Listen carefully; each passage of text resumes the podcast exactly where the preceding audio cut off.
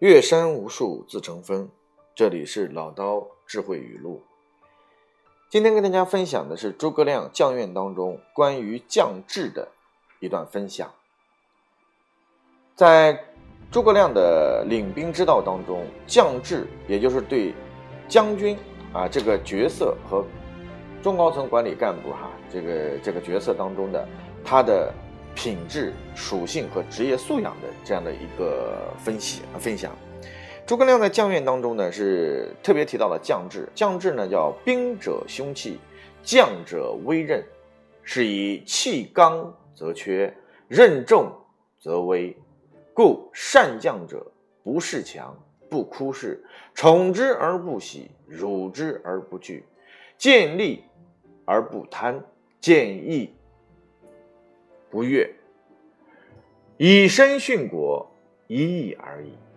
这是关于他对将制的这样的一段的剖析。那这里面有几个点给大家去讲一讲，就是当然，兵者凶器，就是所有带兵的人啊，全部是跟这大家都知道，带兵的在古代的冷兵器时代都是要杀人的，所以叫兵者凶器，它是代表着一个呃，这个跟杀人有关系的这样的一个带兵的一个角色，所以呢。作为这样的一个角色当中，所以将者威任，他就是这个重任是在肩的。你不能把领兵带兵打仗这件事儿当成一个儿戏来看，动则他是要死人，不是死对方的人，自己的人也要死。所以是以气刚则缺。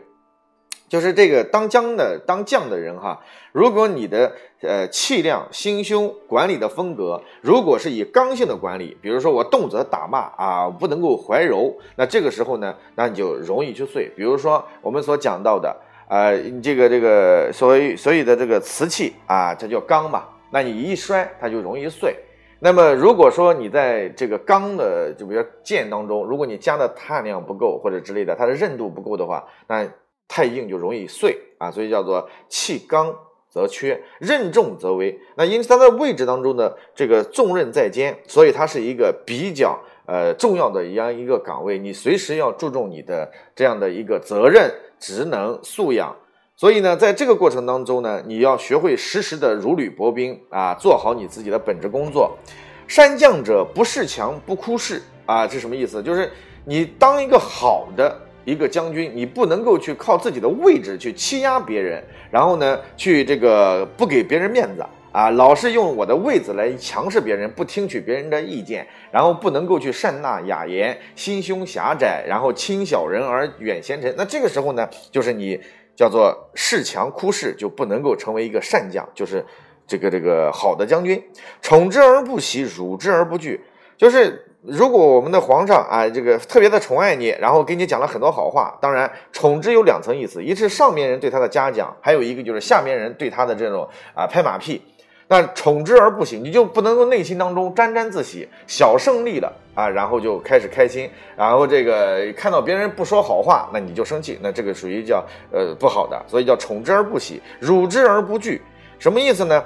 这个在古代当中啊，它有一个非常的重要的一个一个一个事情，就很多人呢要这个将军在驻守的时候，那外面为了能够挑起你来打啊，所以呢他就在外面要骂仗的。所以如果别人是这个辱骂你啊，或者说是这个挑衅你啊，这个时候你要内心当中没有恐惧感啊，见利不贪啊，见美不淫。那见利呢，就是你有了很多的一些这个利益在的时候，包括功劳在的时候，你不能贪功，你不能贪利，你不能贪钱，你不能贪美色啊，你不能贪淫啊，这些呢叫做，所以叫见利不贪，见美不淫。那那这个时候呢，才是你的做一个好将军的非常重要的素质。以身殉国，一义而已。就是你当一个好将军，你不能 老是这个跳槽，你知道吗？我今天跳到这儿帮他打仗，明天跳那儿帮他打仗。所以你这个在民国时期啊，不是在民国之前那个军阀混战时期，你就会发现他有好多的一些这个这个墙头草啊。今天我帮他打，明天我帮他打，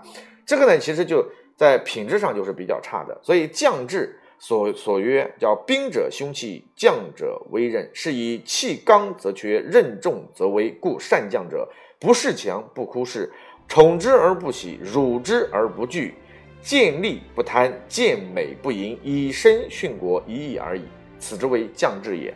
啊，这是关于我们今天分享给大家的关于诸葛亮将。院当中对将至，就是为将的啊所应该具备的素养和这个素呃素养和能力呢所做的一个剖析，对于我们的管理者是有很大的借鉴意义。